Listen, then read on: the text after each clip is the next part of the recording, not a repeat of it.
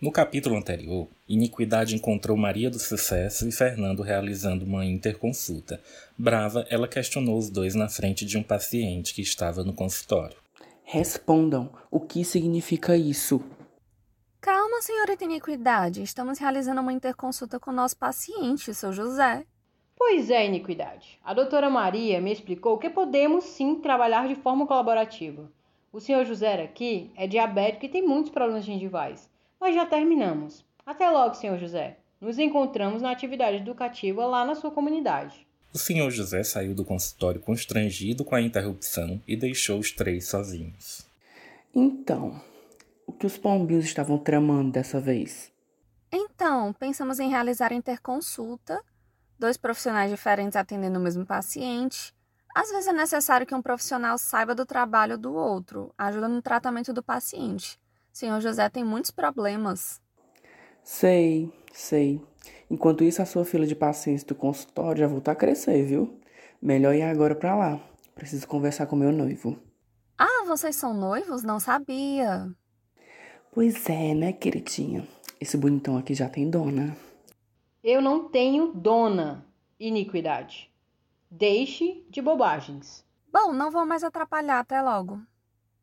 Acho que ela ficou meio decepcionada e saber que o Dr. Fernando já é comprometido. Ai, meu Deus. Essa mulher me dá nos nervos. E olha que acabei de conhecer.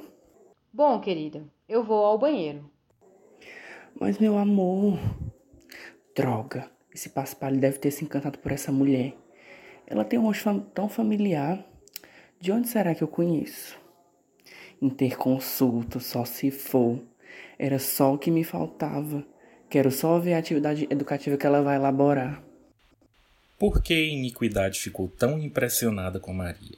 E Fernando? Será que repensou o noivado após de conhecer a dentista? Isso tudo você descobrirá nos próximos capítulos. Que hino essa pod novela. O que você tá achando? Conta pra gente pelo direct. Tema desse episódio temos que ter um pouco mais de criticidade, pois a interprofissionalidade nos serviços de saúde, que é o nosso tema, encontra muitas barreiras no serviço público e mais ainda no particular. Isso mesmo, Ari. E essa barreira vem desde a graduação, sabia? Se por acaso você ouvinte fosse se consultar pela primeira vez em um posto de saúde, a famosa UBS, Unidade Básica de Saúde, e ao entrar em um consultório encontrasse um psicólogo, um profissional de educação física, um cirurgião dentista, um nutricionista, um médico ou qualquer outro profissional de saúde, você acharia isso estranho? Se a resposta é sim, vou te dar um tempo para refletir o porquê ao longo desse nosso bate-papo de hoje. Eu sou Bárbara Cavalcante. E eu sou Arielle Menezes e estamos começando mais um SUS Cash.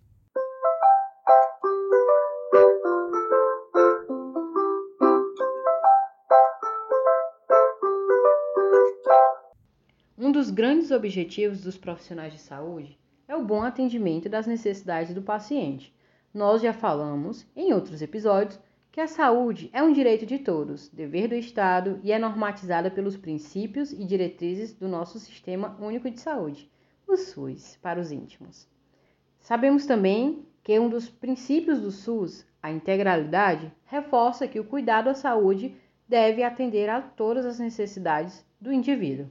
Portanto, é importante a integração da atuação dos profissionais de saúde no serviço público e no privado também, por que não? Ou seja, uma prática colaborativa, parceria resultante de uma boa dose de educação interprofissional. Antes de discutirmos mais sobre a educação interprofissional, que tal entendermos alguns termos importantes para a discussão desse tema, né?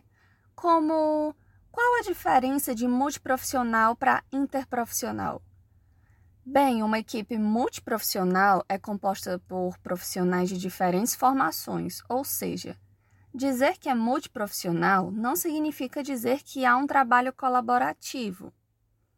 Já uma equipe interprofissional tem como fundamento a interação entre os profissionais de diferentes áreas, buscando trabalhar por um objetivo em comum, que é a saúde do paciente. E para complicar mais, só um pouquinho, só um pouquinho. O que seria uma educação interdisciplinar? é a colaboração entre diferentes disciplinas de modo a associar várias áreas em prol de um mesmo tema ou objetivo. Um exemplo é quando a física se utiliza da matemática para explicar suas teorias, ou seja, elas se associam com o objetivo de explicar um determinado assunto. Eu posso ter profissões iguais, mas que têm focos em diferentes especialidades. Agora, o termo educação interprofissional tem várias definições mas um dos conceitos mais utilizados no mundo é o do Centro para Avanço da Educação Interprofissional, que é o CAIP, do Reino Unido. A educação interprofissional ocorre quando duas ou mais profissões aprendem entre si, com e sobre as outras para melhorar a colaboração e a qualidade dos cuidados. Gente, como a ciência sempre é importante para a melhoria das nossas práticas e para a gente entender das coisas mesmo, é bom saber de algumas coisinhas importantes. Segundo o Marco para Ação e Educação Interprofissional e Prática Colaborativa, ao entender como trabalhar de forma interprofissional, os estudantes estão prontos para entrar no local de trabalho como membro da equipe de prática colaborativa, ou seja, educação interprofissional deve começar na graduação mesmo, enquanto os futuros profissionais estão fazendo faculdade, tipo a que vos falo agora. Mas, assim, voltando, o que seria uma prática colaborativa?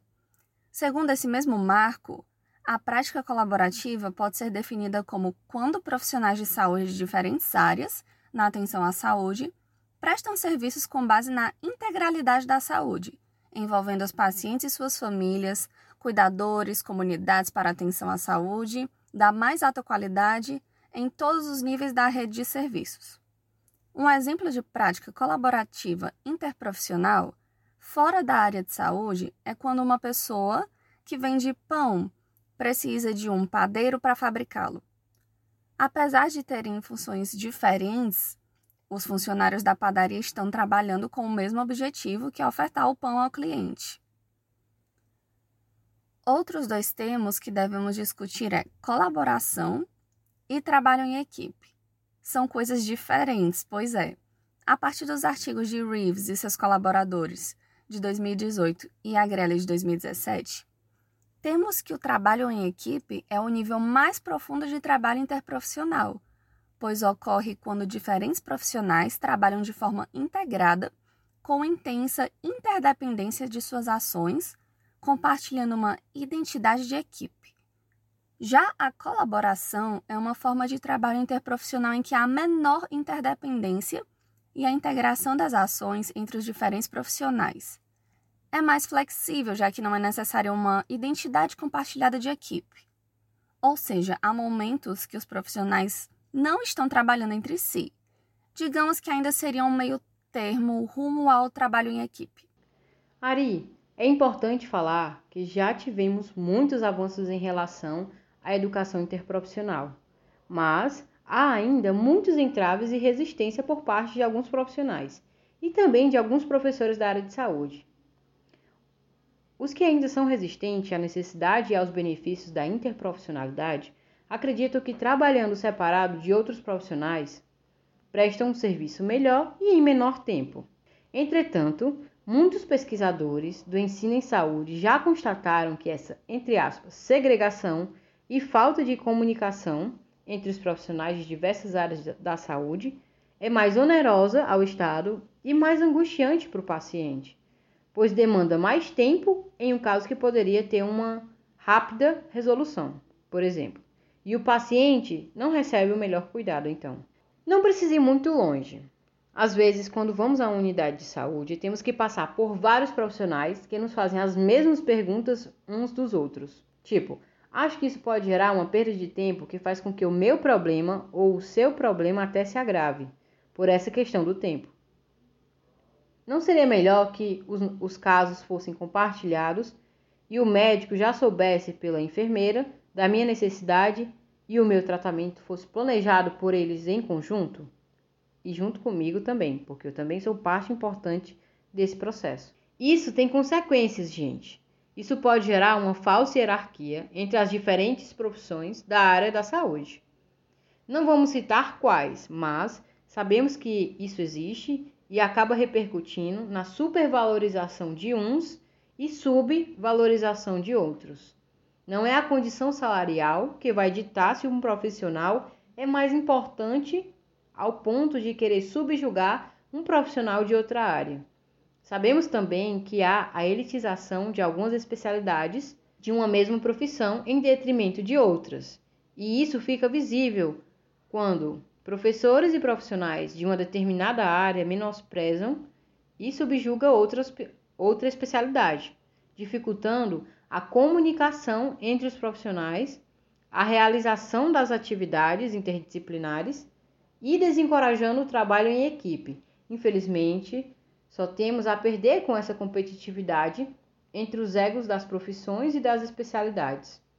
Um ambiente de aprendizado colaborativo é mais enriquecedor à formação do estudante, ao trabalho do profissional de saúde e principalmente ao cuidado integral dos pacientes, sem falar que gera menos custo e requer menos tempo clínico dos profissionais.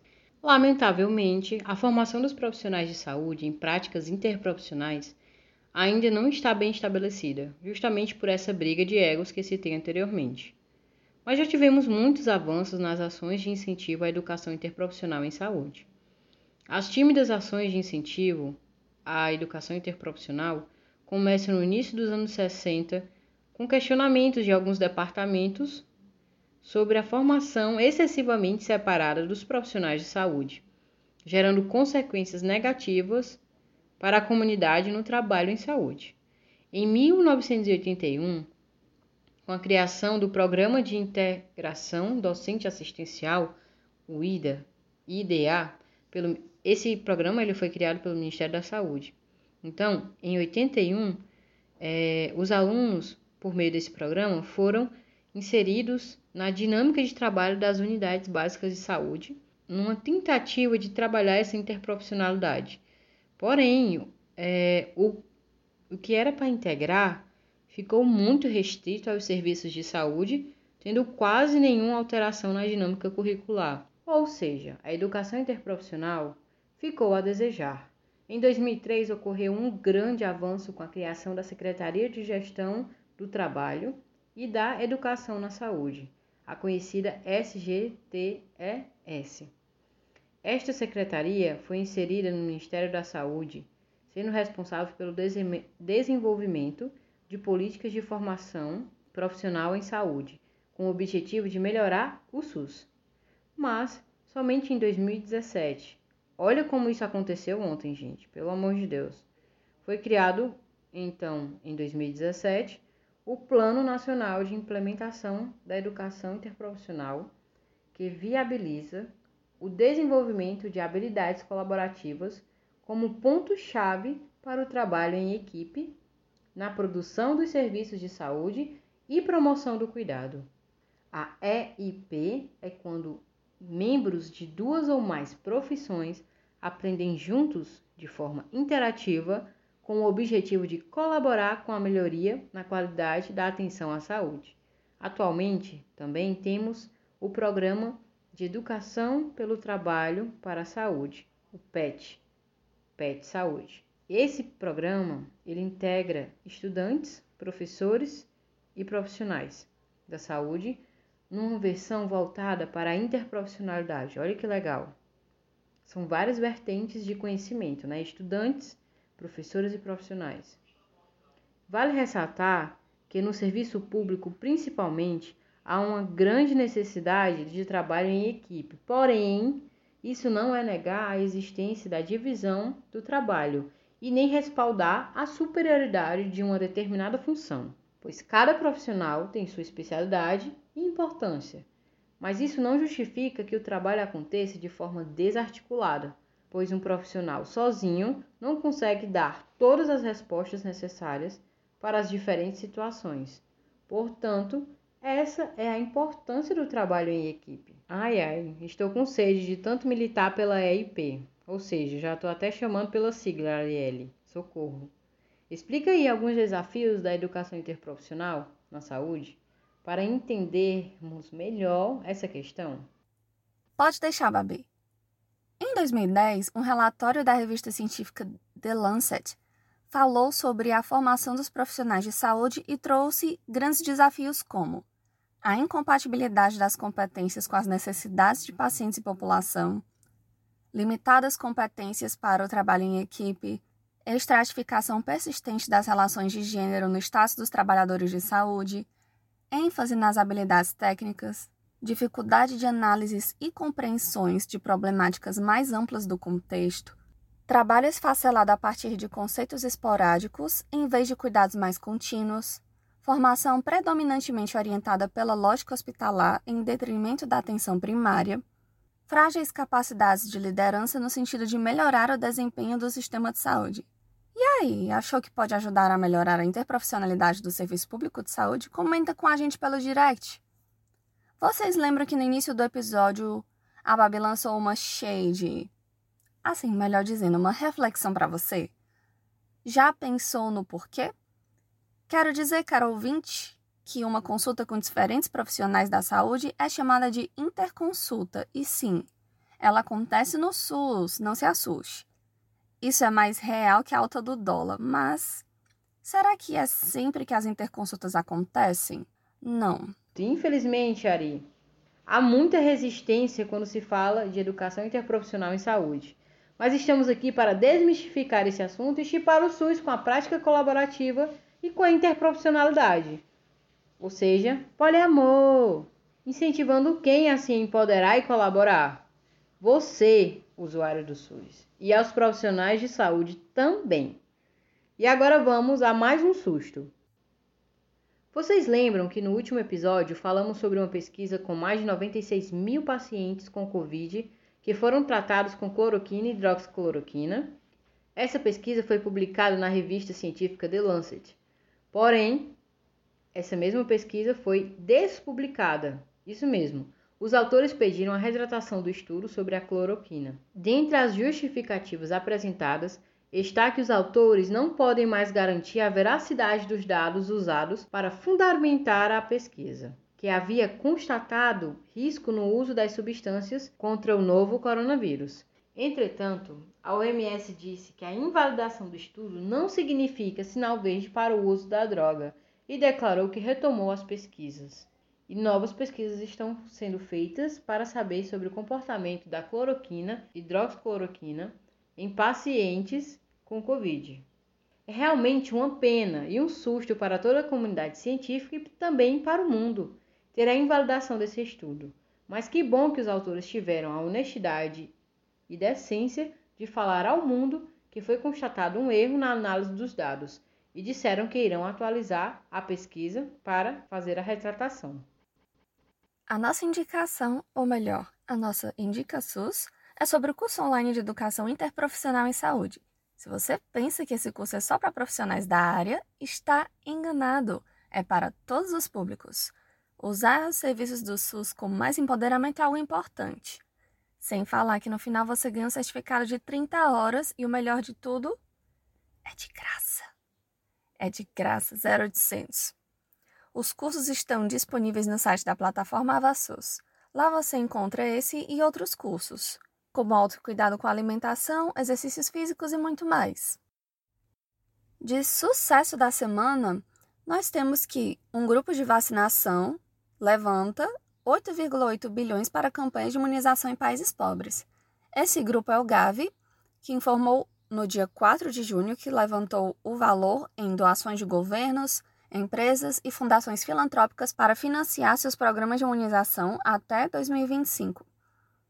Em uma cúpula de financiamento em Londres, o grupo disse que as promessas de doação superaram a meta, que era de 7,4 bilhões de dólares e vão ajudar a imunizar mais de 300 milhões de crianças nos países mais pobres do mundo, contra doenças como sarampo, poliomielite e difteria. Essa sim foi uma notícia maravilhosa.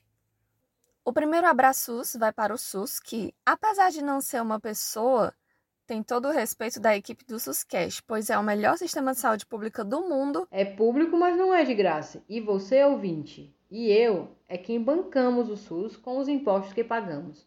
Por isso, vamos valorizá-lo e devemos buscar aprender mais sobre ele para melhor utilizar os seus serviços, não acham? Agradecemos a sua audiência e, por favor, mandem críticas e sugestões. Sigam-nos no Insta, arroba suscast.ufc e no Twitter, arroba sus_cash. Quem puder, fique em casa e se for sair, use máscara. Abraços da equipe do Suscast e até o próximo episódio.